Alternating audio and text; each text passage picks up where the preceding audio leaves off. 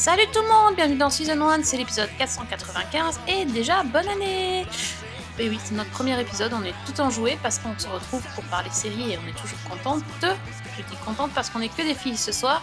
Donc euh, d'abord Fanny, salut Fanny Salut Sophie, salut tout le monde et bonne année à tous. Et salut Priscilla Salut à tous, bonjour les filles. Et puis bah, coucou à Alex qui doit sans doute être en train de se remettre de toutes les bulles qu'il a dû prendre pendant les fêtes. Ne dévoile pas trop les coulisses du podcast, attention. Hein. Il va t'attaquer Ah. pour diffamation. Au moins ça. Au moins, au moins, au moins. Au moins. Bah ouais. Alors ce- cette semaine, on va parler euh, d'une série Netflix qui, je pense, euh, a été vue par beaucoup de personnes puisqu'il s'agit de Berlin ou Berlin, comme vous voulez.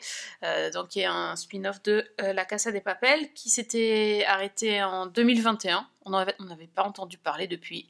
Et voilà, la série fait son retour, ou presque, avec un avec des personnages qu'on retrouve en tout cas. Euh, et euh, a priori, on devrait avoir un bloc-notes bien garni. Donc euh, restez avec nous jusqu'à la fin de l'émission. Donc série espagnole, ça c'est pour Fanny, pour le pitch. Là, tu vas le faire beaucoup Eh mieux que moi. Écoute, beaucoup mieux certainement pas, mais je veux bien me lancer. Euh, donc, euh, ben, c'est un préquel de la Casa des Papel, c'est-à-dire qu'on est quelques années avant le casse qui se passe, le, le casse de l'hôtel de la Monnaie qui se passe dans la Casa des Papel.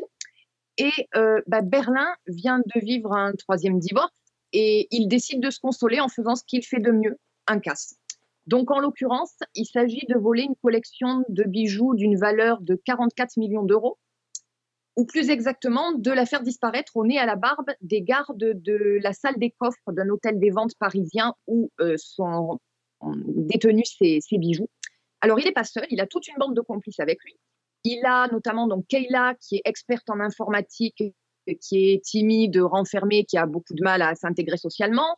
Il y a Damian, l'ingénieur, physicien, chimiste, tête en l'air, qui lui sert un petit peu de bras droit. Il y a Bruce, le touche-à-tout et tout en muscles euh, Roy, à qui aucune serrure ne résiste, et la dernière recrue qui s'appelle Cameron, qui est une accro à l'adrénaline, qui a visiblement quelques problèmes personnels. Et donc l'opération va être lancée avec un plan qui comporte plusieurs étapes, un plan quand même un petit peu extravagant.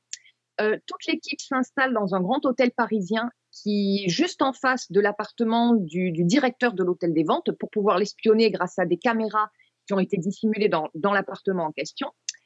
Et en fait, ce qui va se passer, c'est que alors que Berlin espionne le, directeur en question, bah, il va tomber sous le charme de son épouse, la belle Camille. Et pour lui, c'est sûr, c'est le coup de foudre, c'est la femme de sa vie. Ils sont destinés à vivre une grande et belle histoire ensemble. Et donc, sous une fausse identité, il va se rapprocher d'elle et il va lancer une entreprise de séduction exactement comme il a lancé son casse. C'est-à-dire un plan avec des mensonges, des faux semblants, de la manipulation, etc. Et pendant ce temps-là, bah, ses complices vont poursuivre vaille que vaille le, le plan initial. Un plan que de multiples grains de sable vont risquer de faire dérailler à tout moment. Et notamment bah, la fameuse romance de Berlin qui est un petit peu distrait pendant qu'il joue les jolis cœurs dans les rues de la capitale. J'aime bien l'expression, mais c'est tout à fait ça. Oui, Il fait sa propre série, lui, dans son coin, en fait. Mais c'est exactement. il fait son spin-off du spin-off. Ouais, exactement. Ouais. Berlin in Paris. Berlin in Paris. oh, Camille. Mais elle s'appelle Camille aussi dans Emily in Paris, la française, non? Oui, la blonde, exactement, La s'appelle. Camille. Et elle est un peu bête aussi. Oh, pardon. Oh, qui a dit ça? Pourquoi c'est moche? Oh Ah, c'est les... où sont les résolutions de gentillesse, cette douceur là? Tu vas te Je- calmer tout de suite. Je, ne sais pas, je, je n'ai- je suis en, en manque de Ferrero Rocher, donc euh, la gentillesse n'est pas encore arrivée. C'est c'est comme ça, chacun sa drogue. Well, we are in fact here to study our next heist. The biggest and most prestigious auction house in Paris. Across the street lives Monsieur Polignac, director of the auction house. Euh, donc, cette, euh, cette série euh, Berlin Pr- Priscilla, qu'est-ce que tu en as pensé? Alors, euh, j'en ai pensé que c'était complètement euh, fucked up et hallucinant. Alors, chose à savoir, et je pense que certains auditeurs vont me faire Oh, c'est pas vrai. et peut-être vous aussi, mais je n'ai pas regardé la Casa des Papels. Donc, je découvrais, et oui, oh là là, ouf, attention, mon petit cœur, s'il vous plaît. Euh, je, découvrais l'univers de la Casa par euh, Berlin. euh, parce que j'avais pas, enfin, tout le tapage autour de la Casa m'avait bien, bah, pas donné envie de le regarder. Je me suis dit bon, je regarde d'autres trucs. Et, j'ai été assez embarquée par, par l'univers qu'ils nous ont proposé. Alors, du coup, je sais pas du tout si c'est symptomatique de ce qui se passe dans la Casa des Papels, Absolument pas. Mais je me suis dit, mais qu'est-ce qui se passe? Je m'attendais à un truc beaucoup plus sérieux, plus minutieux et tout. Alors, le plan lui-même, il est vraiment effectivement détaillé en, en étapes. On voit exactement où est-ce qu'ils veulent aller, les, euh, l'implication, le niveau d'intelligence, de technique, et- etc., etc., qui, qui vont mettre en œuvre hein, pour aller jusqu'au bout de leur casse.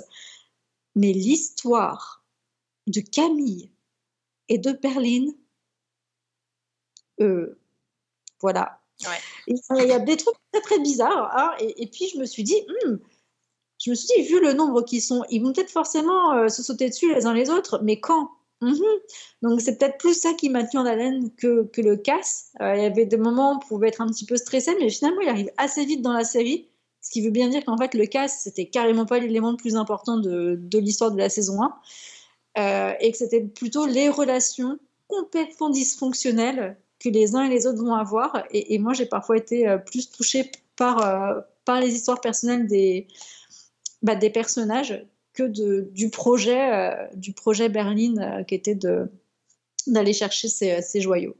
Mais en tout cas, c'était plutôt bien fait. hein. Enfin, on voit qu'ils ont mis des moyens, on voit que ils se sont impliqués, mais c'est complètement fucked up. hein. Bah, moi, moi, je trouve quand même qu'il y a deux séries en une, même trois, on va dire. Euh, pour moi, l'intérêt de la série, c'est vraiment le casse. Et, euh, et le problème essentiel, c'est que le casse se termine au quatrième épisode et que derrière, oui. le- le- comment on peut dire ça, le, Bah, la fuite. essayer la fuite, voilà, essayer d'échapper à la police ou essayer de s'en sortir, euh, moi ça m'a pas du tout intéressé. Et c'est là que ça part complètement en vrille. Quoi. On a, on l'impression que c'est réfléchi un peu. C'est réfléchi pour le casse quand même. Il y a, des choses. euh, Bon, certes, tu l'as dit, Priscilla, il y a des grosses ficelles, mais euh, disons qu'il y a plus ou moins un plan. Après, ça part en sucette complètement. Euh, ouais, la, comparaison avec la Casa des Papels euh, s'arrête vraiment sur le casse et le générique, hein, parce que franchement, on n'est pas du tout sur la même qualité. Moi, j'ai la Casa des Papels, j'ai vu, je crois, uniquement la saison 1, que j'avais bien aimé, mais j'ai j'ai pas continué non plus. Et, euh, et je trouve que la Casa des Papels avait l'avantage de nous laisser un peu dans le flou, c'est-à-dire que le cas était effectivement extrêmement minutieusement préparé, sauf qu'on nous montrait pas les choses directement. Si je me souviens bien, Fanny, tu me corriges si je me trompe, c'était 2018 quand même. Euh, mais en fait, euh, on nous expliquait les mécanismes après. Oui, Alors que là, on nous explique tout avant. Bon, il y a, il y a moins de- il y a moins d'enjeux quand même. C'est un peu ça, mais de l'autre côté, euh, par rapport aux, aux publicités qu'on pouvait voir euh, sur les différentes chaînes de télévision à l'annonce de la sortie de, de Berlin, Mhm. euh, pour moi, ça me semblait assez logique qu'on ait que cette histoire de braquage bien qui nous prenait de l'épisode 1 à l'épisode 8. Et donc, quand il y a eu ce, ce braquage qui s'opère à la moitié de la saison, j'étais un peu frustrée parce que du coup, j'ai eu l'impression que c'était un peu vite, un peu, un peu bâclé, ce qui était dommage. Et peut-être la partie sur l'évasion était un peu longue, mais c'était sans doute un parti pris pour après aller explorer euh, les histoires individuelles de chaque membre du groupe. En fait, pour moi, c'est clair que ça n'a pas du tout la même atmosphère et la même ambition que la Casa des Papels. Déjà, la Casa des Papels, on est dans un huis clos. Euh, vraiment, c'est-à-dire qu'on ne sort pas de, de la fabrique de la monnaie, qu'il y a une prise d'otage, c'est beaucoup plus violent, c'est beaucoup plus noir, ça joue énormément. La série est sortie, euh, si je ne dis pas de bêtises, en Espagne à peu près au moment de la, crise des indignés de, la Puerta del Sol. Et je pense qu'elle a beaucoup joué sur ce côté anticapitaliste, avec ces braqueurs qui se, se la jouaient un petit peu Robin des Bois. Alors on est bien d'accord, totalement faux. Mais je pense qu'il y avait cette idée aussi de voler les riches pour, euh, bon, pour garder pour leurs pommes. Mais il y avait ce côté-là qui, à mon avis, a, beaucoup euh, joué pour la popularité de la série et la popularité de ces braqueurs-là. Euh, du côté de Berlin, on est dans quelque chose où, effectivement, on a toute la préparation du casse en amont. Le casse en lui-même se passe très vite. Entre-temps, on se balade dans les rues de Paris, on est dans l'hôtel, donc il y a déjà moins cette tension-là. Après, effectivement, il y a toutes les relations. Alors, d'un côté, entre les braqueurs eux-mêmes, où là, pour le coup, excusez-moi, mais les dialogues, on est parfois sur, sur du harlequin, hein, carrément. Attends, le monologue de Kayla par rapport à, à Bruce, mais c'est quand Ah même oui, je sens ton odeur. Euh, oui. Exact. C'était malaisant, mais c'était quand même drôle aussi. Enfin, moi, je sais que ça m'a fait rigoler le côté un petit peu nerd, euh, timide et tout. euh. Je préfère presque mourir et sentir ton odeur plutôt que de me Ouais. réveiller et de ne plus te sentir près de moi. Oh, C'était J'ai magnifique. 36 ans, tu ne peux pas t'intéresser à moi, toi qui as 24 ans. Oh, Eh, les, les Bridgerton à côté, c'est c'est l'exorciste. hein. Donc il y avait tout ce côté-là. De l'autre côté, il y a l'espèce de romance entre guillemets de, de Berlin qui moi me, enfin moi ce qui m'étonne toujours, c'est quand je lis que ben, Berlin prend des airs de comédie romantique. Mais vous avez vu la tête de la comédie romantique, c'est You. Le Oui, mec, c'est Goldberg. Psychopathe. C'est le psychopathe qui épie la meuf euh, toute la journée euh, dans son appartement, qui la manipule, qui s'approche d'elle sous une fausse identité, qui lui ment, qui fait des choses absolument. euh, mais on est à la limite de l'insanité à un certain moment par rapport à son mari. Oui. Mais non, euh, apparemment, pour, euh, pour beaucoup de gens, c'est romantique. Donc moi, ça me pose un peu- de, de, de You et un peu de Desperate Housewives parce que tu vois, normalement, tu dis les gens ils peuvent pas se rassembler, mais là, si, si. Ouais, mais en même temps, moi, ce que je trouve super intéressant aussi, c'est que quand on repense à la Casa des Papel, ça colle tellement au personnage de Berlin parce que c'est un personnage qui est hyper emblématique, mais c'est un sacré salaud quand même. C'est celui qui est euh, chargé de vérifier que le cas se, passe bien de l'intérieur, mais pour autant que je me rappelle, il menace de tuer une femme enceinte, euh, il trahit Tokyo à un moment et il va même jusqu'à violer à plusieurs reprises une otage. Donc pour le héros de comédie romantique, vous repasserez quand même. Alors, Ouais, c'est à ouais. cause de ça qu'il va vriller sur euh, la casa. Parce que je pense que Ah, ça appelle quand même une saison 2. Hein. Parce que la petite Camille, moi je sais pas, mais je la sens pas. Non, mais clairement, ça appelle une saison faire un 2. turn, la petite. Ça appelle une saison 2, effectivement, mais pour le coup, le- les, les graines de, du côté très pervers et très toxique de Berlin sont déjà là. Ah bah Et oui, donc, carrément, oui, les plantés ces graines, oui, ça c'est sûr. Ça, cette approche-là, je la trouve plutôt intéressante. Après, bah, le souci, c'est effectivement que je ne sais pas si on vient voir la série pour, euh, pour ça ou pour un casse. Et si on vient pour un casse, on est clairement déçu. Parce que, bah, comme, comme le dit Sophie, quoi, le casse, il est millimétré et tu as l'impression qu'après, tout le monde court euh, comme des poulets sans tête euh, pour essayer de s'échapper et que rien n'est vraiment réfléchi derrière. C'est tellement Mais oui. ça. Mais oui, Non, parce non, que c'est vraiment oui. ce qu'ils vendaient sur, sur toutes les promos, les, les visuels et tout, c'était le casse, le casse, le casse. Bah tu te dis, bah, vous auriez peut-être dû vendre un peu plus large que juste ça, quoi. Est-ce que c'était parce qu'il fallait mettre le... faire revenir le personnage de Alicia, c'est ça, la, la policière euh, espagnole, elle s'appelle comme ça? Pour qu'elle revienne et, et enquête la, la, je sais pas quoi, la super liée, euh, super unité euh, espagnole, là. Enfin, ouais. C'est ça. Non, mais enfin, les mecs, ils ont des tatouages, ils les montrent, enfin, ils sont complètement cons, en fait. Ils font tout, ils font tout ce qu'il faut pas, ils perdent les colliers. Non, mais le mec, il met le collier dans sa poche, il met, enfin, tu te dis, mais c'est pas possible, comment ils peuvent être aussi cons, en fait? Exactement. Ah, et, après, ils font des trucs hyper ingénieux juste après, donc tu te dis, mais c'est pas, ils peuvent pas être des génies et trouver des, des super euh, idées pour s'échapper Ah, et en même temps être cons comme leurs pieds. Non, mais c'est ça, c'est tout à fait ça. Ouais, après, C'était un logique. peu perdu, je pense. hein. C'était qu'il y avait trop de, trop de décalage entre les moments euh, où justement on était sur, euh, sur de la précision de- et de l'organisation de, de cambriolage et bang, les moments où ils pètent les câbles, où, euh, où ils nous sortent des actions, tu te dis mais qu'est-ce qui se passe là les frères? On, va dire, c'est clairement une série repose-cerveau, hein. Ah oui, on va pas se mentir. Bah, Très, très honnêtement, je peux pas dire que c'est une bonne série, mais c'est une série que j'ai appréciée. Ça m'a fait mes deux soirées là, tranquille. euh, et J'ai pris énormément de plaisir à regarder ce truc, même si je ne, je dis ce truc d'ailleurs parce que euh, on, va, on va dire que c'est la meilleure série de l'année au 2 janvier quoi. J'adore. Je pense que le 3 janvier, c'est- le 3 janvier, c'est foutu. Mais Non, mais franchement, moi j'ai, moi j'ai bien aimé la première partie, le, le casse. Bon, c'est improbable tout ce qu'ils font, mais, mais c'est fun. Mais c'est vrai que la deuxième partie, euh, je, je déchante quand même parce que le, le, le côté Fast and Furious, déjà, ça m'a, sorti du truc. euh, euh, bon, la vipère, euh, j'en parle même pas. Mais ça, je sais pas pourquoi tu bloques sur la vipère. Ouais. Moi, ça me semble logique, mais bon. Non, mais Enfin, parce que enfin, ça dure trois, ça dure vous allez voir. Ça dure trois plombes. Non, mais le mec, il court pendant, Mais 10 non. ans. Enfin, non, c'est pas possible, quoi. Les... Enfin. C'était comme un terrain sur Olive et Tom, c'est pareil, tu vois. ça. Jamais quoi. ça finit, ça en finit en jamais. Non, je peux pas. J'ai bloqué sur la vipère. Je sais pas. Voilà, mais les auditeurs, dites-nous s'il vous plaît ce que vous en pensez de cette histoire de la vipère et, et de la forêt qui est un équivalent de, te- de terrain de foot de chez Olive et Tom. Mm, Vraiment. Ouais. Ouais, puis la fin, beaucoup. la- la- ouais, puis le coffre-fort. Oui. Enfin, non, mais tout, quoi. Pff. Moi, je moi, que c'était marrant quand même. En tout cas, j'ai vraiment. euh, Du coup, j'ai eu Ah, moi- presque envie d'aller me plonger dans l'univers de la Casa des Papel hein, pour voir. Non, mais c'est pas pareil. Hein.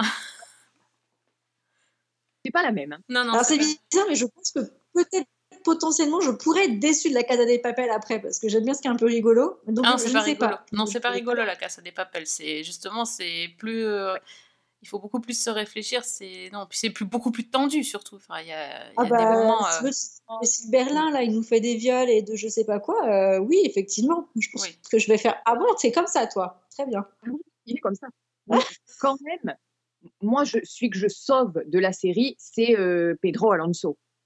Ah oui. donc, le- l'interprète de Berlin que je trouve mais absolument génial euh, dans ce rôle-là, qui a cette espèce de d'élégance, de, de théâtralité dans ce personnage. Enfin, moi, je, je trouve qu'il est génial.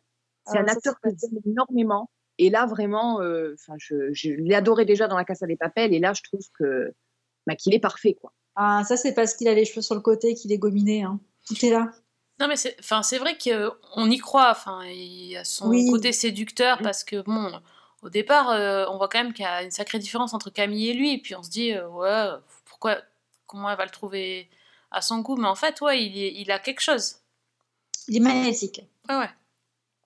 Il y a quelque chose. Mais bon, euh, oui, on peut, on peut le sauver, oui, effectivement. Mais en même temps, c'est le personnage principal, c'est lui qui était dans la bande-annonce et c'est lui qui était dans la Casa des Papels. Donc, euh, Oui. c'est, le demi-frère du professeur dans El Professeur. Euh, Ouais, parce qu'il y a Ah, un et professeur. Damien aussi, on le sauve. Hein. Bah tiens, on sait pas pourquoi. Bah, Damien, bah non, euh, enfin, je veux dire, euh, c'est la caution intello, quoi. Ouais, Ouais, il- non. le limoncello, tout ça, c'est... Voilà. C'est un peu un faux professeur, si tu veux. Ouais, Exactement. C'est est un professeur de Wish quand même. C'est le prototype. Oui, voilà. C'est ça, c'est ça. Bon.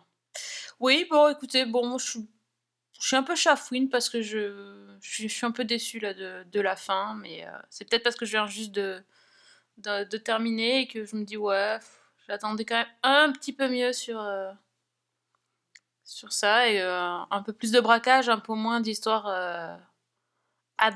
abracadabrantesque. Voilà. Mais alors, moi, par contre, quitte à, par- à repartir dans l'univers de la Casa des Papels, plutôt qu'une saison 2 de Berlin, euh, moi, ce que j'aimerais bien à ce moment-là, c'est qu'ils nous fassent des spin-offs sur d'autres personnages Mhm. et dans quelque chose d'autre.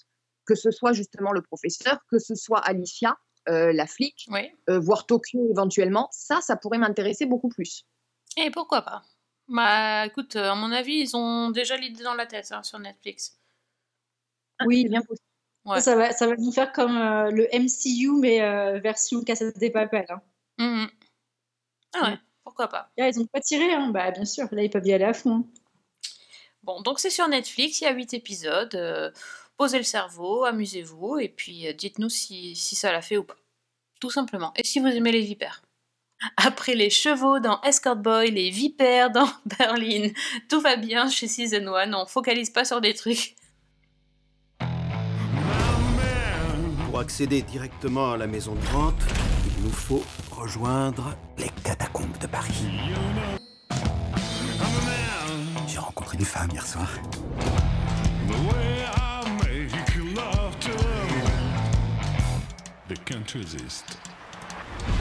Euh, passons au bloc-notes si vous le voulez bien. Je suis sûre que vous avez vu plein de choses intéressantes pendant les vacances de Noël. J'espère que vous avez un peu délaissé euh, la famille pour aller voir euh, la télé pendant les repas.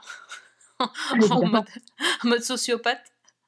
Excusez-moi, j'ai des séries pour mon podcast. Alors, qu'est-ce que vous avez vu de beau? Bah, je crois que tu en as déjà balancé un là, juste, mais c'était une parfaite transition ce que tu nous as fait là. Oh, le cheval En nous disant le mot, le mot magique des escort boy. On en a déjà parlé plus moins deux fois, mais là, on a, on a pris le temps vraiment de regarder la série et je pense T'as bien regardé, je pense. qu'on a tout bien regardé la série. Ouais. De façon très concentrée et sans avoir envie d'aller faire une pause pipi euh, de façon complètement impromptue. Euh, vraiment, Escort Boy sur, euh, sur Prime, c'est six épisodes d'une quarantaine de minutes chacun. Pour refaire le, pitch de façon très très très très courte, c'est une série qui est inspirée d'une série israélienne qui s'appelle Johnny and the Knights of Galilee. Donc ça, c'était quand même assez intéressant. Et il y a eu cette adaptation donc à la camarguaise, donc chez nous, dans des décors qui sont absolument magnifiques. Et on va retrouver Ben qui, euh, qui revient de la capitale. C'est un espèce d'acteur raté euh, qui trouve pas un rôle et, euh, et- qui revient euh, dans la ferme familiale. On cultive du miel à la suite du décès de son père et il va, il va bien se rendre compte que la situation sur place est catastrophique, que la production ça tourne pas forcément très bien, que tout est sur le point d'être saisi par des huissiers et là euh, il se rend compte en, décrochant qu'il y a une activité un peu bizarre qui a l'air de se, de se goupiller euh, en plus euh, de la vente du miel. Il y a la vente des corps. Voilà. Et il va se rendre compte que bah, y en a un, Mathias, qui, vend son corps de façon très régulière et qu'il a pas mal de nanas qui appellent pour, pour des rendez-vous avec lui. Ça va le mettre en colère, mais ça va être aussi le point, le point de sauvetage de, de, cette, de cette ferme euh, on fait de l'apiculture. Et donc on va retrouver Ben avec Mathias, euh, Ludo et Zach qui vont former un nouveau qua- quatuor de mecs hyper sexy qui vont vendre leur corps pour essayer de sauver euh, donc d'un côté la ferme et de l'autre chacun un bout de sa vie parce qu'ils sont quand même bien bien bien malheureux chacun chacun à leur niveau Euh, que ce soit Zach parce que euh, lui il souffre euh, d'une espèce de crise d'adolescence retardée et de la condition de ses parents. Il y en a un autre, ça va être le beau Mathias, ça va être la situation familiale qui est difficile à la maison avec une maman qui est, handicapée. Ludo qui va être perdu, lui, avec sa femme ou le couple bat et il cherche un moyen de, redynamiser sa vie avec, avec sa, femme. Donc on, on va avoir tout ce panorama-là qui va se, se mettre en route et qui, ok, on va avoir pas mal de beaux mecs. hein. Ça, ça rappelle un peu de Full Monty au début, quand on voit qu'ils s'entraînent, ils sont vraiment gauche, et après, ça devient de plus en plus pro. Et, euh, très touchant parce que non seulement on va avoir effectivement, des, bah, comme dit, hein, des, des, des beaux spécimens euh, masculins en train de faire des dingueries de leur corps, très clairement, mais on va voir aussi toute la détresse parfois qu'il existe dans les cœurs des femmes qui font appel, et pas que des femmes qui font appel euh, à leur service. Moi, j'étais vraiment très très touchée et j'espère bien qu'on aura le droit à une saison 2, mais vu comment c'est, à mon avis, il va falloir être patient encore quelques mois pour avoir la suite. Oh, Oui, on voit que tu as beaucoup apprécié. Non, mais c'est vrai que euh, on vous avait dit euh, dans le podcast que la, la série était, était vraiment très très bien et on a pu enfin tous, tous et toutes la voir pendant les vacances et c'est vrai que c'était moi j'ai passé aussi un très très bon moment euh, sur ces six épisodes et ce que j'ai beaucoup aimé c'est que justement contrairement à Berlin ça ne lâche pas avant la fin ça continue c'est bien écrit c'est ils savent où ils vont et même ils ouvrent bien sur une fin pour euh, qui peut appeler à une saison 2 et on espère mais tellement qu'il y aura une saison 2 parce que c'est les personnages, les acteurs, les histoires vraiment au top. Et j'ai même pleuré sur, euh, sur un épisode euh, où, euh, où c'était Ludo qui était plutôt mis en avant euh, quand, euh, quand il va du coup à la rencontre d'une cliente un peu particulière. Là, j'ai vraiment, je me suis surprise à voir un niveau en fait de finesse d'écriture qui est, qui est très surprenant et, qui est très haut par rapport au, au- sujet de base qui est voilà des mecs à poil qui vont vendre leur corps pour, pour se faire de, de l'argent. Mais ce qui est euh, très intéressant, c'est qu'on sort très vite justement de cette question des mecs à poil qui vendent leur corps pour faire de l'argent et, et qu'on va. Alors évidemment, il y a un côté très émotionnel, mais ce qui est aussi très fort, c'est que j'ai beaucoup lu euh, des articles qui disaient c'est un sexe and the city masculin ou c'est des. Et moi, je, vois, je, je trouve que c'est bien au-delà de ça. Oui. Parce qu'il y a un regard sur, euh, sur les corps, sur la masculinité, sur la féminité, sur le rapport à la sexualité qui est extrêmement intéressant, qui est extrêmement poussé, et pourtant sans grands effets, sans grands discours. C'est tout simple, mais je trouve que c'est une série qui soulève énormément de questions et qui a l'intelligence de bah, de pas apporter les réponses en fait. Elle raconte juste son histoire.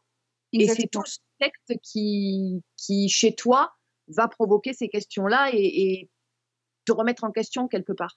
Oui, et les personnages ne se justifient pas d'être ce qu'ils sont. Absolument. Et, et moi, je trouve que ça fait vraiment du bien pour le coup parce que ça apporte un naturel qui laisse aussi euh, bah, un côté ancré dans, dans les relations que nous on peut avoir aussi dans la vie de tous les jours. On n'est pas obligé à chaque fois de demander à quelqu'un pourquoi, pourquoi, pourquoi. Et là, c'est ça laisse la place à l'émotion et j'ai trouvé ça vraiment fantastique. Oui, effectivement, c'est vrai que niveau émotion aussi, euh, il y avait beaucoup de moments euh, émouvants. Il y- il y avait, il y avait quelques moments drôles, mais pas tant que ça. En fait, c'est euh, vraiment la- une dramédie et c'est extrêmement bien réussi parce que c'est bien dosé sur, euh, sur tous les plans, en fait. Mm. Donc euh, vraiment, on en redemande cette Ah série. c'est sur Prime. On a, on l'a pas dit pour ceux qui n'ont pas eu encore l'occasion Si. de, de découvrir. Allez-y, vous allez vous régaler, franchement. C'est au top. Donc ça, c'était ça, c'était vrai que la, la vraie, la bonne, très très très bonne, pas surprise parce qu'on nous avait déjà dit que c'était très bien, mais quand même quoi. Une série comme ça, on en redemande plus souvent. Euh, quoi d'autre, Fanny Qu'est-ce que tu as vu? Bah, écoute, moi, je vais rester avec les chevaux, Ah, mais, bah oui. mais d'autres, chevaux d'un genre tout à fait différent, puisque bah, j'ai parlé de la saison 1, j'ai parlé de la saison 2 dans ce podcast, donc je vais parler de la saison 3 de Slow Horses, Hmm. série de Apple TV, euh, six épisodes de 40-45 minutes. Euh, alors, la bonne nouvelle, c'est qu'on a, à la fin de cette saison 3, on a déjà la bande-annonce de la saison 4 et qu'on sait qu'on aura aussi une saison 5. Énorme. Donc, euh, moi, je suis ravie et merci Apple de nous donner en plus cette, cette visibilité et cette pérennité pour la série parce que ça fait du bien de, de savoir qu'ils sont là pour quand même euh, pas mal de temps. Donc, pour rappel, Slow Horses, c'est le surnom de, bah, des tocards du MI5, en fait. Euh, c'est en fait, on les surnomme les veaux, hein, leurs collègues les surnomment les veaux. C'est des espions qui ont tous merdé à un moment de leur carrière et qui sont tous placardisés dans un vieil entrepôt où ils s'occupent euh, bah, de tâches complètement anecdotiques. Ils fouillent des poubelles, ils trient des cartons, ils surveillent des gens dont tout le monde se fout. Enfin, voilà, c'est pas la gloire de l'espionnage britannique. Et ils sont sous les ordres de Jackson Lamb, qui est joué par le magnifique Gary Oldman. Euh, alors, Jackson Lamb, c'est affreux, sale et méchant. hein. Cheveux gras, paix, éclusage de whisky un rythme olympique entre deux réparties cinglantes ou deux insultes. Euh, sauf qu'en fait, il est beaucoup plus intelligent et beaucoup plus retors qu'il n'en a l'air. Et euh, bah, au fil des saisons, toute cette petite équipe s'est retrouvée impliquée, euh, malgré elle, dans des affaires très sensibles, puisqu'on avait du terrorisme intérieur en saison 1 et une ingérence russe en saison 2. Et alors, la saison 3, bah, tout commence en Turquie, euh, où deux agents ont une liaison et la liaison en question va mal tourner. Et sans trop en dire, il y a au milieu un dossier mystérieux qui porte le nom de dossier Footprint. Et un an plus tard, à Londres, on retrouve l'équipe de Jackson Lamb, toujours dans leur QG miteux, toujours à VGT, jusqu'au moment où bah, une des agents, l'agent Standish, est enlevée en pleine rue. Et les ravisseurs prennent contact avec un de ses collègues, donc River Cartwright, pour euh, lui le faire chanter et exiger qu'il fasse quelque chose pour libérer l'agent Standish. Donc lui part faire cavalier seul. Et de son côté, Lamb et le reste de l'équipe vont également tout faire pour retrouver l'agent Standish. Évidemment, il y a un lien avec la scène d'ouverture euh, en Turquie. Évidemment, il y a un lien avec le dossier Footprint, puisque les ravisseurs veulent que ce dossier soit révélé au monde entier pour, euh, révéler des exactions du MI5. Donc le MI5 et particulièrement sa directrice n'ont aucune envie que ça se produise. Et donc, nos slow vont se retrouver avec d'un côté les ravisseurs, de l'autre le MI5, des mercenaires privés et les hautes autorités du gouvernement britannique. Et c'est euh, bah, une joyeuse panique. Alors, on est vraiment dans un entier James Bond, encore une fois. Euh, en gros, dans l'univers de Horses, vous ne pouvez pas être un espion à la fois compétent beau, élégant et intelligent. Ça, ça n'existe pas. Quand on est beau, un peu comme River, on est incompétent. Quand on est intelligent comme Standish, on est naïf. Quand on est compétent dans un domaine comme leur hacker, on fait n'importe quoi dans un autre, du style euh, foncer avec un minibus dans la façade d'une maison. Et si par hasard on est la quintessence de l'espion comme leur patron Lamb, ben on ressemble à un clochard. Donc voilà, c'est un peu l'idée, mais c'est c'est aussi ce qui donne d'un côté tout l'humour des personnages et toute leur humanité.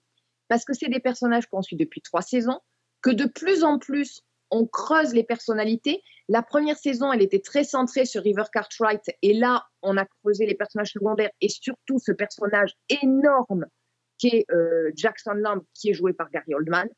Lui, il est absolument magique. Je crois que 90% de l'attente, c'est les réparties cinglantes qu'il va lancer, c'est les, les scènes avec Gary Oldman, c'est les attitudes qu'il va avoir parce qu'il est juste mais fantastique, vraiment. Euh, parmi les autres acteurs, on a aussi Christine Scott Thomas et le, duo quand ils partagent des scènes est magique, vraiment. Euh, cette saison, on a Sope Dirizu, si je prononce bien le nom, qui était dans Gangs of London, qui joue un rôle et c'est un plaisir vraiment de le revoir. Et du côté de l'intrigue, bah, c'est vraiment excellent en fait. C'est construit à la perfection.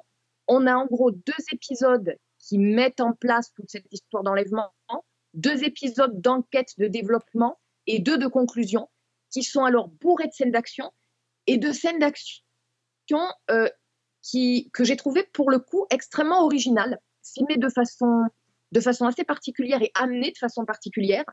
Euh, on a des rebondissements avec des personnages qui sont en danger et des morts assez inattendues. Euh, Et puis, il y a cet humour anglais en toile de fond, parce que bah, y a ce personnage de Jackson Lamb, parce qu'on a des situations où il y a toujours la petite touche d'humour pince sans rire qui vient au milieu. Euh, pour moi, en fait, c'est une série d'espionnage qui prend vraiment des codes classiques et qui arrive à les dynamiter euh, à la sauce british. Toujours le générique de Mick Jagger aussi, qui, est, mais qui est délicieux. C'est vraiment le genre de générique qu'on ne coupe pas, ni au début ni à la fin. Et voilà, donc réalisation impeccable, euh, tension, suspense, action, rire. Slow 6 saison 3, ne ratez pas ça, c'est sur Apple TV. Et enfin, franchement, euh, la saison 1 était géniale, la saison 2 est encore montée d'un cran, et, et la 3 euh, encore mieux. Donc, euh, je ne sais pas ce qui nous réserve pour la suite, mais je j'aime cette série d'amour, vraiment. All right, make this quick. I've got underlings to bully. I'm busy. No one in Slough House is busy. Come on, get on with it.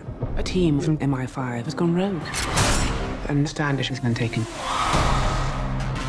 What's the plan? I need a team of good agents. But I just have the slow horses. Ain't the traitors we're looking for. Ex-military. There will be a reckoning. Du coup, si c'est une série Apple TV, elle est dispo sur Canal Sur MyCanal alors? Euh, oui, elle est Oh, dispo je sur MyCanal. Ah ah Oui, encore, euh, encore un truc à mettre sur ma liste, quoi. Ben ouais, Bah, ouais, ouais, bon. je crois. Ouais, ça a l'air carrément bien. Surtout s'il y a en plus des saisons euh, jusqu'à la saison 5, euh, c'est euh, c'est vraiment chouette. Bon, mais puisque. alors, oui, vas-y. Je dis juste ça, mais le, le- le petit plaisir à la fin de cet épisode 6 de retrouver la bande-annonce de la saison suivante, c'est ah, c'est magique. Parce que ça fait monter l'attente et parce que, voilà, quand on en discutait sur Twitter avec, euh, avec des auditeurs, euh, bon, voilà, on, on a déjà quand même entendu dans cette bande-annonce de saison 4 notre Jackson Lamb nous dire Je viens de perdre un agent. Donc on est tous en PLS. Qui, quoi, Ah, comment, oui, pourquoi d'accord. Voilà. Ouh. Ok, bon.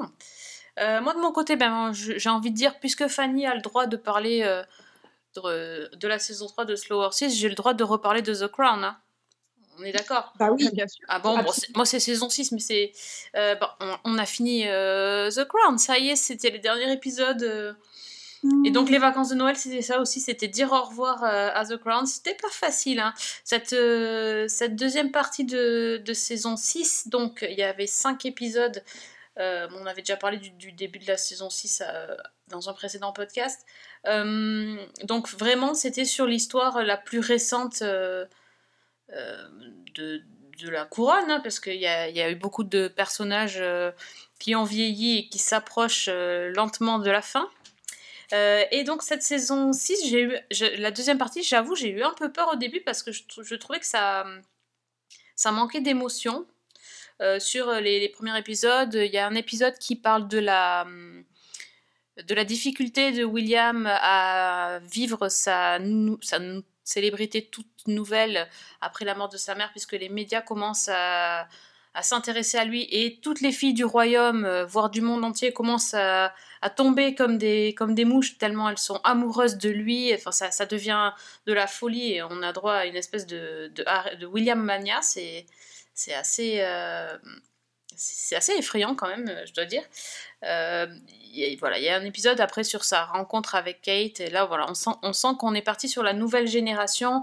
Et euh, quand on parlait de comédie romantique tout à l'heure, euh, ben, moi je préfère la comédie romantique entre William et Kate. Clairement, euh, euh, c'était euh, c'était mignon comme tout. Euh, et pour le coup, ça, voilà, mon petit cœur de midinette euh, a été un petit peu touché par cette, par cette histoire, même si on apprend que cette histoire ne serait peut-être euh, pas due au hasard, mais euh, qu'il y aurait des personnes qui agissent dans l'ombre pour les pousser dans les bras l'un de l'autre. Je ne sais pas si c'est vrai, je, voilà, je pense qu'il y a aussi une partie de, de fiction, mais il y a, y a des choses quand même qui, qui interrogent énormément. Et, euh, et pour moi, le truc qui a fait, euh, qui m'a fait ma saison, c'est le j'ai été bouleversée euh, par l'épisode 8. Donc on était Mhm. presque à la fin, mais c'est l'épisode qui, qui parle de la sœur de la reine, donc Margaret. Et c'est c'est un aller-retour permanent entre le présent où Margaret est quand même dans un, mauvais état de santé et euh, elle enchaîne les, les AVC. C'est- absolument atroce à regarder et en même temps c'est fascinant parce que c'est joué d'une façon, c'est glaçant et c'est euh, extrêmement bien fait. Et euh, donc, euh, donc quand Margaret a 70 ans, et, euh, et puis ça, la jeunesse, une, une folle soirée euh, où euh, Elizabeth et Margaret ont goûté à la liberté hors de Windsor.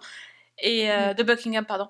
Et c'est euh, et voilà, j'ai trouvé cet épisode absolument magique. Et là, je me suis dit, ça y est, on a on a retrouvé la, la magie, euh, vraiment, le- la chose qui nous serre le cœur. et cet épisode était absolument époustouflant.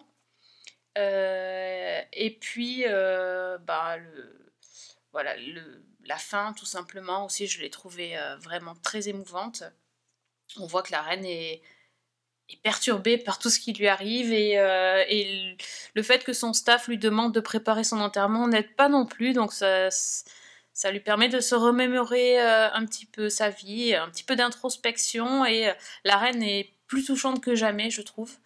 Et, et ça se termine par quelque chose d'absolument magique. J'ai trouvé un, un moment vraiment, un peu un moment de grâce sur cette fin de saison.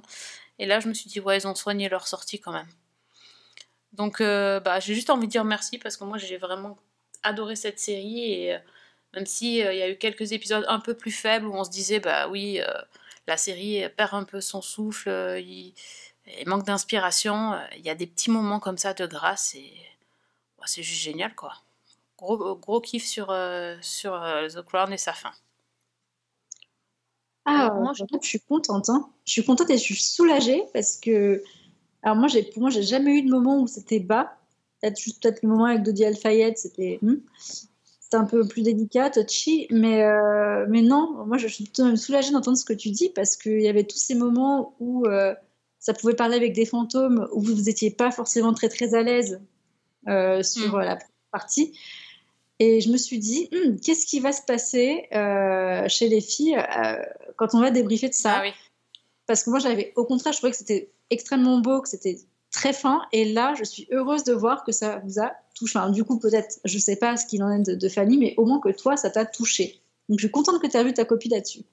Alors, moi, en ce qui me concerne, j'avoue que la, le côté euh, William Kate m'a moyennement intéressée parce que je trouvais qu'on était quand même un peu dans la bluette, euh, genre téléfilm de fin d'après-midi sur M6. Tellement Ouais, mais ça Mais- fait du bien.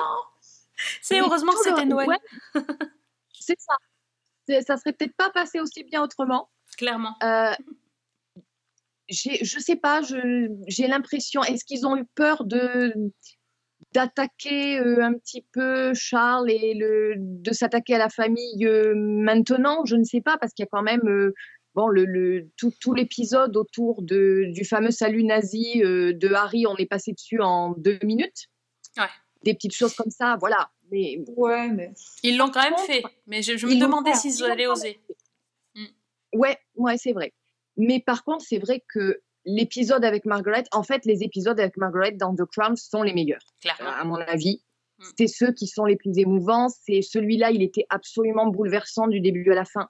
J'étais exactement ce que tu dis, c'est-à-dire que j'étais pas bien en le regardant et j'arrivais pas à détacher mon regard parce que il y avait ce côté, euh, la puissance du personnage, la puissance de la narration, ses allers-retours, ce, enfin voilà. Et puis la fin, euh, la fin est magnifique. Je, Oh. vraiment. La façon dont c'est fait, la sensibilité, le- les dernières images, euh, oui, vraiment, la, la sortie est absolument, euh, absolument fantastique. C'était élégant. Je pense Ouais, que c'est ça le terme qu'il y avait. Ouais. Ouais, c'est ça. Et puis ils se sont arrêtés, ils se sont arrêtés au bon moment. Ouais, je pense. Ouais, ouais. Ils se sont Ouais. arrêtés, c'était bien en fait de terminer sur, Oui, oui. euh, sur le mariage euh, de Camilla euh, et de Charles. C'était Mm. voilà, parce qu'après on a peut-être il n'y a pas assez de recul et, Oui, et ça voilà. Après ça vient sur un peu les mêmes problématiques people, l'explosion de la famille, etc. C'est un nouveau tour. Est-ce qu'il faut en parler? Non, non, c'était c'était un excellent choix de fin, je trouve. À la question, pensez-vous que la famille royale soit en dehors des réalités du citoyen lambda? Oui, à 53%. Est-elle un gaspillage d'argent public? Est-elle dépourvue de compassion 62%. 69% ont répondu oui. Monsieur Blair a un nouveau surnom, le roi Tony.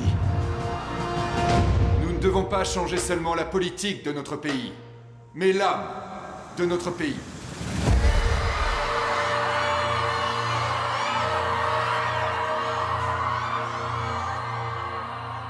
Les garçons ont vraiment besoin de vous. J'ai bien peur que les relations père-fils ne soient pas très apaisées dans cette famille. Euh, Passons à une autre série. Alors, euh, Priscilla, quand on parle de changer de personnage et de reboot, je te sens, euh, je te sens sur les starting blocks là. Bah, je sais pas, j'ai l'impression qu'il y a une espèce de, de- il y a une espèce de filante sur le cheval sur ce podcast parce que bon, Ah, tu veux parler cheval, mais parle cheval. Écoute. il y, a il y a quand même une filante sur, sur le thème du cheval, à même Ouais. de quoi on voit les chevaux qui tirent la calèche et bon bref tout ça. Euh, bah, moi je vais rester aussi sur le thème du cheval, plus ou moins. Euh, et moi ce sera plutôt un ponita, donc euh, je vais vous servir Ah, un- Ponita Ah, tu m'as tué là. Ah, je m'y attendais pas. Bah écoute, je me suis dit, mais attends, c'est quand même incroyable, on parle de cheval d'une façon ou d'une autre, dans tout ce qu'on est en train de, de tout, ce qu'on est en train de dire dans le bloc-notes. Donc, let's go pour les Ponyta. Et donc, moi, c'est une double reco, euh, donc sur le thème, bien sûr, on a tous grandi avec ça, euh, de Pokémon. Donc, pendant les vacances de Noël, et ouais, je me suis mis à regarder des trucs qui étaient extrêmement euh, violents. Euh, du coup, j'ai regardé enfin euh, la saison 25 de Pokémon, donc la dernière saison où Sacha nous fait enfin, enfin je dis enfin, mais je suis méga triste en disant ça, nous fait enfin ses adieux en étant enfin le champion mondial. Il y a 42 épisodes, accrochez-vous bien quand même, parce que c'est c'est toujours très long les saisons de Pokémon, mais j'aime bien ça finalement, qui durent une vingtaine de minutes chacun. Donc, on, retrouve Sacha qui va nous, faire un espèce de, grand tour euh, de tous les endroits emblématiques où il a pu passer. Euh, on, va retrouver euh, des personnages qu'on a vus depuis le début, que ce soit Pierre, que ce soit le professeur Chen, que ce soit. Enfin, bref, on va faire le tour. Vraiment des grosses figures qui ont marqué, toute, toute ces saisons de Pokémon. Et bien évidemment, tous les Pokémon qu'il aura pu, attraper durant toutes, ce- toutes ces années de, dresseur. Et, euh, et j'ai trouvé que c'était assez émouvant finalement parce que euh, bon, l'histoire en soi, elle est toujours simple. hein. Il n'y a, pas- y a pas à chercher midi à 14h. Sacha va chercher des Pokémon, il développe euh, le lien avec, euh, avec tous ceux qu'il qui va rencontrer. On est sur du feel good, on est sur la question du respect, sur la question de sur la question de, l'ouverture aux autres aussi, malgré tout. hein. C'est peut-être pas le truc sur lequel on va le plus s'attarder ou qui va être le plus mis en avant quand on parle de, Pokémon, mais ça, reprend un peu tout ça, une notion de, l'amitié aussi. Et, euh, et on a vraiment une saison qui est assez jolie, qui est parfois, il y a des moments, les épisodes sont assez décousus, euh, mais euh, dans tous les cas, le plaisir est là. Et, j'ai toujours l'impression d'avoir 11 ans quand j'ai découvert les premiers épisodes de Pokémon qui passaient sur TF1 et qu'on enregistrait sur des cassettes parce qu'il fallait surtout pas les louper et qu'on adorait les regarder en replay sur nos magnétoscopes. Donc vraiment, petite reco pour ceux qui ne les ont pas vus, replongez-vous en enfance euh, ou dans votre culture geek. euh, Pokémon sur Netflix, 42 épisodes, ça passe tout seul. Et dans cette même veine-là, il y a aussi euh, eu un deuxième cadeau qu'on a, reçu pour Noël. C'est Pokémon, la réceptionniste Pokémon. Alors là, moi j'étais par contre si j'avais pas vu le nombre d'épisodes, il n'y en a que 4 qui durent aussi 20 minutes. Et, euh, et on est sur, euh, sur quelque chose qui est très très beau euh, en termes de, de réalisation. C'est pas du tout en mode dessin animé, c'est comme si tous les personnages étaient faits de coton dans la façon d'être dessinés et c'est vraiment superbe. On a quatre épisodes de 20 minutes donc sur Netflix et on va suivre Haru euh, qui, est, une citadine qu'on peut plus, qui est en burn-out. Elle comprend, enfin, elle essaie de, travailler comme un peu, enfin vraiment en japonaise qui va se donner dans tout, quitte à se casser les reins au travail. Et elle plaque tout pour euh, ce nouveau travail euh, où on va lui proposer de devenir concierge pour un hôtel Pokémon. Donc elle, son travail, ça va être euh, de prendre soin de tous les clients Pokémon qui, qui vont venir séjourner avec leur dresseur sur l'île. Et donc elle va remplir des petites missions toutes mignonnes, dont celle de devoir aussi se sociabiliser avec un Pokémon en particulier. Et c'est un peu son entretien d'embauche à elle. Donc ça s'appelle la réceptionniste Pokémon, ça se regarde d'un trait et c'est vraiment adorable. C'est en effet mon tout premier jour. Je m'appelle Haru. Enchantée. Welcome to the play. Notre rôle est de prendre soin de ces différents Pokémon et de faire en sorte qu'ils apprécient leur séjour. En d'autres termes, ici vous serez une réceptionniste Pokémon. L'hôtel Pokémon. J'arrive pas à croire que je suis là. J'aime bien tes petites recos, c'est tout mimi. Ah ouais, ça fait du bien. Ah bah Écoute, oui. très franchement, moi, Pokémon, je l'ai pas vu parce que c'est absolument pas mon, ma culture. J'ai absolument pas suivi, euh, grandi avec les Pokémon, etc.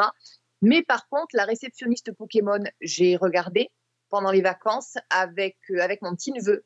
Et c'est tellement mignon, c'est tellement doux, c'est tellement un bonbon que c'est plein de, de bons sentiments, c'est positif, c'est c'est absolument adorable et c'est absolument irrésistible. Ah mais Ça, ça c'est que. Mm. Ça, c'est parce qu'elle a craqué sur Psycho quoi que c'est obligé. Ouais, c'est possible. Mais franchement, ils sont tous adorables. Alors- Attends, le Pikachu, là, le, le Pikachu timide, tu vas pas me dire qu'il est pas craquant. Ah bah si. Ah. Mais après, Psycho Quack, euh, je, vais faire une confession extrêmement importante euh, pour l'ensemble de l'humanité.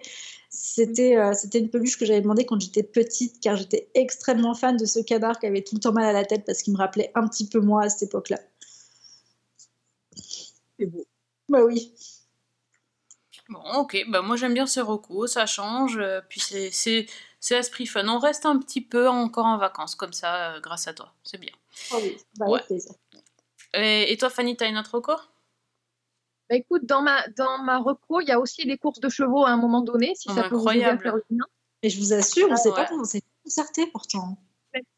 C'est très anecdotique, mais il y a des courses de chevaux. Euh, je vais vous parler de, de Gilded Age saison 2, Oh euh, que j'ai vu pendant les vacances, qui est disponible sur Prime Video via le Pass Warner. Et ça a été, euh, cette saison 2, peut-être encore plus que la première, un véritable enchantement du début à la fin, un pur plaisir. Donc, pour rappel, euh, on est aux États-Unis, à New York, à la fin du 19e siècle, en, plein boom industriel, au moment où émergent de nouvelles fortunes qui, bah, qui se heurtent dans leur quête de reconnaissance et de respectabilité aux vieilles familles établies qui les méprisent, en gros, et qui ne les acceptent pas dans leur, dans leur rang, ou alors seulement quand elles y sont obligées, euh, parce que bah, ce sont des nouveaux riches. Mais bon, c'est eux qui ont donc on est bien obligé de faire avec. Et à l'épicentre de cette lutte, c'est euh, la 61e rue, dans le, le très chic Upper East Side, puisque de chaque côté de cette rue vivent euh, deux familles, deux maisons que- qui sont très opposées. D'un côté, on a euh, Agnès, qui est jouée par Christine Baranski, donc la vieille garde, hyper conservatrice, qui vit là avec sa sœur Ada, qui est jouée par Cynthia Nixon. Ada, c'est la vieille fille qui est douce, mais qui est complètement naïve. Et euh, elles hébergent leur nièce Marianne, qu'elles ont accueillie parce que le père de celle-ci a été ruiné. Et en face, on a bah, les nouveaux riches, les Russell, donc Bertha, qui est jouée par Carrie Coon, et son mari George, et leur fille. Donc lui, il a fait fortune dans l'industrie, et elle, elle est dévorée par l'ambition pour se faire sa place à New York. Et donc la saison 2, on est en 1883 et Bertha Russell, elle a une idée derrière la tête. Elle a découvert que l'Académie de musique avait refusé sa demande d'obtenir une loge à l'opéra. Et donc elle est furieuse. Et avec l'argent de son mari, elle décide de créer son propre opéra, le Met. Et donc tout au fil des huit épisodes, on va voir comment elle va se démener pour tenir tête aux, indéboulonnables habitués de l'opéra de New York, pour essayer de les faire venir dans son opéra, pour essayer d'obtenir des alliances, des soutiens, comment elle va essayer d'obtenir l'appui du duc de Buckingham qui est en visite aux États-Unis, qu'elle va se disputer, mais comme une poupée de chiffon avec ses, ses rivales, jusqu'à point culminant, bah, la soirée d'ouverture dans le dernier épisode où les deux opéras ouvrent leur saison le même soir. Oh Alors, là là là là là des opéras Vous verrez ça. Euh, Il y a d'autres choses. Il y a le, donc son mari, George, qui lui se trouve confronté à une grève et à la formation d'un syndicat dans une aciérie qu'il qu'il possède à Pittsburgh, je crois. Euh, donc ça, ça va compliquer ses affaires. D'abord vis-à-vis des ouvriers avec qui euh, il faut négocier ou pas, et avec ses partenaires en affaires qui justement ne veulent pas du tout que- qu'il négocie des hausses de salaire et, et la sécurisation de l'environnement de travail. Et puis en face, de l'autre côté de la rue, on a les Brooks. Donc on a Marianne qui a accepté de devenir enseignante bénévole dans une école de filles. Et il se trouve qu'il y a un papa veuf qui, bah, qui ne lui déplaît pas. Par contre, l'idée de voir sa nièce travailler, même bénévolement, c'est hors de question pour la tante Agnès parce que c'est vraiment déchoir dans la société et elle n'est pas du tout contente de ça. Et Ada, la sœur Ada, la vieille fille Ada, à la surprise générale, elle va faire une rencontre amoureuse dans la personne d'un révérend qui est joué par Paul Patrick Léonard, Oh. qu'on a vu dans Who. Qui, bah, les deux forment un couple absolument adorable. Euh, ces deux personnages qui sont plus de la première jeunesse, qui se trouvent euh, cette espèce de, de petite romance toute douce avec les candidatons, avec le- la nécessité aussi de la cacher à Agnès parce qu'on ne sait pas comment elle va réagir. C'est c'est juste adorable. Ça a été vraiment le, le petit bonbon, le petit coup de cœur de cette saison. Et puis on suit aussi euh, Peggy, qui est la jeune afro-américaine qui, dans la saison 1, travaillait euh, comme secrétaire, qui devient journaliste au New York Globe et qui va faire des reportages euh, qui vont dénoncer notamment le traitement qui est réservé à certains membres de la communauté afro-américaine et notamment en termes d'éducation. Alors il y a beaucoup de choses dans cette saison. En fait, c'est très bizarre. Au fil des huit épisodes, il y a des moments où je me disais, il se passe rien, il y a rien à raconter. Et en fait, je me rends compte qu'il s'est passé un millier de trucs. On a eu un scandale financier, on a eu des liaisons réprouvées par la bonne société, on a eu des demandes en mariage, en veux-tu, en voilà, des courses de chevaux, je vous le disais. Euh, donc c'est une saison qui est très très riche, qui est très chorale et qui a vraiment, euh, je trouve qu'il y a une écriture qui est ample. C'est-à-dire qu'on est dans cet univers feutré, élégant, un peu à la Downton Abbey, euh, mais de l'autre côté de l'Atlantique. On a des dialogues enlevés, spirituels, on a euh, bah, les, répliques de la comtesse de Grantham directement, elles euh, atterrissent dans la bouche de, Christine Baranski, qui fait absolument merveille dans le rôle de cette, euh, cette, bour- cette, cette bourgeoise extrêmement coincée qui, qui refuse absolument que son univers soit entre guillemets pollué par ces nouveaux riches. Et c'est juste élégant, c'est juste absolument magnifique. Les décors, c'est à tomber. Les tenues, euh, moi je veux l'intégrale de la garde-robe de Carrie Coon parce que je sais pas quand je la mettrai. Hein. Pas avec ça qu'on va au supermarché, je vous préviens tout de suite. Mais c'est des robes à crinoline, c'est des, des chapeaux, c'est des voilettes, c'est absolument, mais c'est somptueux. Et euh, c'est délicat, c'est drôle, c'est intelligent, c'est des acteurs au top. Et moi, vraiment, ça a été euh, l'impression, en fait, de, de me plonger dans un roman d'Henry James ou de Edith Wharton. De retrouver cet univers-là, tout en élégance, avec des dialogues euh, ciselés, avec cette. euh, c'est- magique. Vraiment, c'est un univers magique. Et autant j'avais aimé la saison 1, autant là, j'ai vraiment eu cette impression de d'immersion dans ce monde de, de, de cet âge d'or euh, américain. Et vraiment, je peux que recommander pour ceux qui aiment ce genre-là de Gilded Age, donc saison 1 et saison 2. Il y a 8 épisodes de 55 minutes, 1 heure. Et, c'est... et en plus, ça se termine sur un cliffhanger qui, est- qui est juste génial. Ah, j'ai tellement envie de me replonger dans la série. Puis Christine Baranski, quoi. Carrie Coon, enfin, c'est, ça fait rêver ce casting. Euh, Clairement, elles sont géniales. Madame Russell, vous avez conquis New York. Vous dînez dans les meilleures maisons. Mais êtes-vous sûr qu'il soit judicieux de déclarer la guerre à l'aristocratie new-yorkaise? N'êtes-vous pas en train de chercher les ennemis Oui, et vous allez devoir choisir un camp. Un contre un, et nous verrons bien qui gagnera. Tout ceci est très mélodramatique. Ah bah c'est cool. Bon, moi je suis bien embêtée parce qu'il n'y a pas vraiment de chevaux dans ma série. Hein, vous m'avez un peu cassé le truc. Quoique, si on accepte qu'une voiture a des chevaux, ça passe. Puisque je vais vous parler d'une Lincoln. Euh, ce- ces vacances, moi j'ai regardé euh, la saison 2 euh, de The Lincoln Lawyer, donc l'avocat à la Lincoln, qui est une série sur Netflix. On vous en a déjà parlé de, de cette série. Euh, et pour ceux qui n'ont pas suivi, ça raconte l'histoire de Mickey Heller, qui est un, un avocat de la défense euh, de Los Angeles, qui a, qui a un petit, petit souci de de- d'addiction euh, aux antidouleurs et donc euh, il va être un petit peu écarté et il va revenir euh, en tant qu'avocat et donc avocat à la Lincoln parce qu'à la base il se déplace euh, dans cette voiture là qui devient aussi son bureau puisqu'il travaille un petit peu, il est un peu le mis de côté et il est obligé de travailler comme ça. Donc il prend un, petit- peu des clients que, bah, que personne ne veut, hein, c'est un peu le- voilà, il, galère un petit peu. Et ça c'était la saison 1 euh, mais depuis les choses ont bien changé parce que euh, dans, dans la saison 1 il a réussi euh, à faire acquitter euh, un, homme qui avait été accusé de meurtre et l'affaire a fait grand bruit.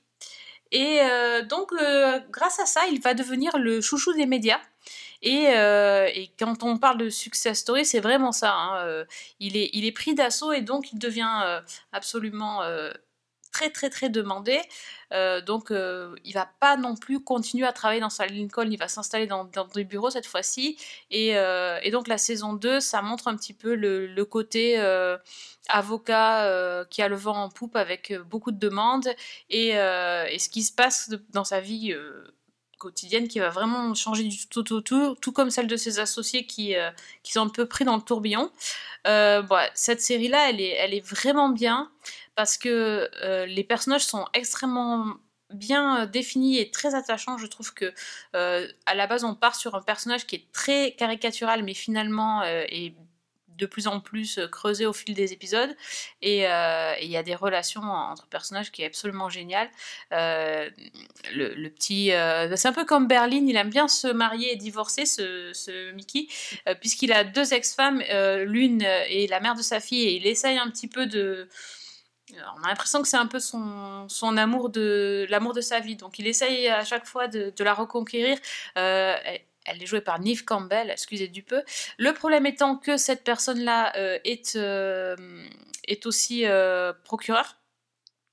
Enfin bref, ils sont, ils sont en général pas du même côté de la barre dans, dans la cour, donc c'est un peu compliqué. Euh, et euh, sa deuxième ex-femme travaille avec lui et euh, n'est autre que sa secrétaire, son assistante, qui elle aussi, dans cette saison, a décidé de reprendre ses études et elle-même de devenir avocate, donc elle devient assistante slash stagiaire. Bref, il- voilà, il jongle avec ses, ex-femmes. Et dans cette saison, il y a une autre femme, parce qu'il y a toujours une troisième femme. Et cette troisième femme, c'est pas n'importe quelle femme.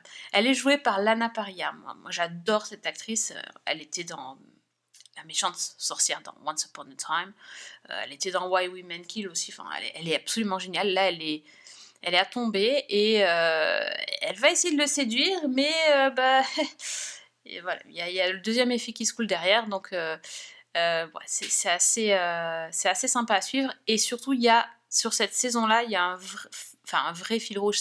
C'est méchant pour la saison 1 que j'ai bien aimé aussi, mais je trouve que la saison 2 est, est vraiment un cran au-dessus et, euh, et le fil rouge, euh, je, vous en dis pas plus parce que sinon vraiment je, vous gâcherai le truc. Mais c'est, euh... Ouah, je l'ai pas vu venir. Oh là là, je me suis pris la, mâchoire qui tombe dès le premier épisode de la saison. Quand c'est comme ça dès le premier épisode, ça vraiment ça augure une saison au top. Donc vraiment, si vous ne connaissez pas cette série, c'est très sympa. Ça s'appelle donc The Lincoln Lawyer. Il y a deux saisons et c'est sur Netflix. Mickey Haller, l'avocat de la défense le plus sexy de Los Angeles. Tu parles de ce stupide magazine Oh, fantastique, oui Tu sais que je me fiche de tous ces trucs. La semaine dernière, vous avez fait combien d'interviews? Je vais très bien. C'est rien qu'un peu de presse, y a pas de quoi se monter la tête. Bah écoute, même réaction. Euh, je dois dire que premier épisode, bon, ça commence avec un espèce de flash forward où on te dit, voilà, on va vous raconter comment on en est arrivé là. Je dis, bon, ça va, tranquille, euh, on, on est habitué. Et plus ça va, plus cette saison, elle est haletante, elle est, tu, tu sens que qu'on t'amène quelque part, mais tu, tu sais jamais vraiment où. Et effectivement, c'est c'est maîtrisé de bout en bout. Quoi. Et alors, Lana Paria, c'est impossible. J'ai l'impression qu'elle est plus belle à chaque fois que je la vois. quoi. C'est incroyable. Ah oui. Ah ouais, elle est. Waouh. C'est ça. Ah, Elle aurait pu être dans Escort Boys. euh, Je l'aurais bien vue, moi. On Ah va la conseiller pour la saison 2. Elle aurait été ça. sublime aussi. Ouais, donc bon, ouais, c'est c'est vraiment euh, cette saison, waouh, c'est trop cool. Moi, je suis contente, j'ai vu plein de trucs bien. je- que... Est-ce que est-ce qu'on est-ce qu'on termine la saison en parlant de de- d'un truc moche ou, ou vraiment Priscilla, tu tu tu attends de digérer et d'en parler la semaine prochaine? J'attends de le digérer. Euh, je, je- je- je pense que je vais le garder sous le coude pour la semaine prochaine. on, on peut juste teaser que on a, on a vu euh, la nouvelle saison d'une série française de TF1 et que bah, c'est peu de dire qu'on n'a pas aimé. Alors après, on verra bien si peut-être euh, peut-être c'était un, un départ qui nous a surpris. Hein. peut-être, peut-être. On, on va regarder ça la, la semaine Mais- mais je prochaine et on vous en reparle. Hein. Voilà, je, je pense que peut-être donner deux, euh, deux épisodes supplémentaires avant de poser un avis dessus. Non, mais c'est bien, c'est bien. Il faut pas se, faut pas se précipiter. euh, on a le temps, on a le temps. On en parlera la semaine prochaine. Écoute, Exactement, pas de exactement. souci. Mais oui, mais oui. Euh, Est-ce que Fanny, tu avais autre chose à ajouter? Euh, bah écoute, je vais peut-être en garder aussi. On, garde, on en garde sous le coude, ouais, parce qu'on va pas griller euh, Voilà. toutes nos séries di- directes. Déjà, on vous a conseillé plein de choses. Donc, on a dit Oh. Escort Boys sur Prime, on a dit Slow Horses sur Apple, euh, les Pokémon, euh, redis le titre parce que j'ai oublié. Alors, les ultimes voyages et la réceptionniste Pokémon sur Netflix. Sur Netflix. Sur Netflix encore, bah, The Crown, euh, bon, vous avez l'habitude. Euh, sur Netflix aussi, The Lincoln Lawyer. Et euh, Fanny Gilded Age, c'est Paramount Plus. Euh, non, Non, Amazon Prime via le Pass Warner. Eh, Excuse-moi, oui, Prime, mais pas Warner, donc c'est pas pour tout le monde. C'est. Prime Plus, on devrait l'appeler. Voilà. Plus. Mais ça vaut le coup. C'est une série plus plus, donc... euh, mais oui, clairement. Donc voilà, si parmi toutes ces sélec- cette sélection, vous avez trouvé votre bonheur, euh, bah nous, ça fera aussi notre bonheur, parce qu'on adore vous donner des conseils, et que derrière, vous, vous veniez nous dire sur Twitter que vous avez bien aimé ce qu'on vous a conseillé. C'est vraiment euh, un petit bonheur pour nous. Donc si vous voulez nous trouver sur Twitter, euh, où es-tu Priscilla? Sur euh, La Vraie Prise sur Twitter et euh, bah, sur Insta aussi. Et on est presque aux 200 abonnés, donc depuis un, lancement- un lancement euh, en septembre, ça avance bien, ça avance bien, on est contente. Et donc l'adresse c'est? Euh, season1.podcast. Voilà. Euh, Voilà. Fanny sur Twitter? Euh, sur Twitter, c'est Fanny L. Allegra. Et sur les autres réseaux sociaux aussi, d'ailleurs, j'ai le même pseudo. Donc, Voilà, comme ça, elle, elle est partout. Euh, oui, on a la bonne résolution de tweeter sur euh, Blue Sky un peu plus? Oui, non? Moi, j'ai fait un tweet. euh, Alors, moi, je, je, je teste en ce moment un petit peu Threads aussi pour voir ce que ça donne. Ah oui. Donc, voilà, je, je ne sais pas encore pour lequel j'opte. Bon, ouais, en tout cas, euh, on reste sur Twitter, c'est une valeur sûre. Donc, c'est euh, Season 1 avec un 1 pour les, sorties de podcast. Et si vous voulez écouter euh, les numéros de Season 1, il y en a quand même presque 500 maintenant. Donc, vous pouvez aller sur Facebook, donc Insta, Twitter, Spotify, iTunes et les chroniques de Cliffhanger Co. Et je crois que. Non, c'est tout. J'ai oublié un truc, je crois. Il y, en a tellement que ça donne la tête qui tourne. Ça donne la tête qui tourne. Ouais, Voilà. ouais, bah, voilà. Tu me le dis, toi, je, je suis euh, fou. C'est ça, c'est ça. Il y a tout ça. Donc euh, voilà, c'est un, on, on est partout, donc euh, n'hésitez pas à venir euh, nous écouter. Merci euh, d'avoir été là, merci d'être là pour cette nouvelle année. Encore une bonne année à tous et surtout bonne semaine. Et bonne série.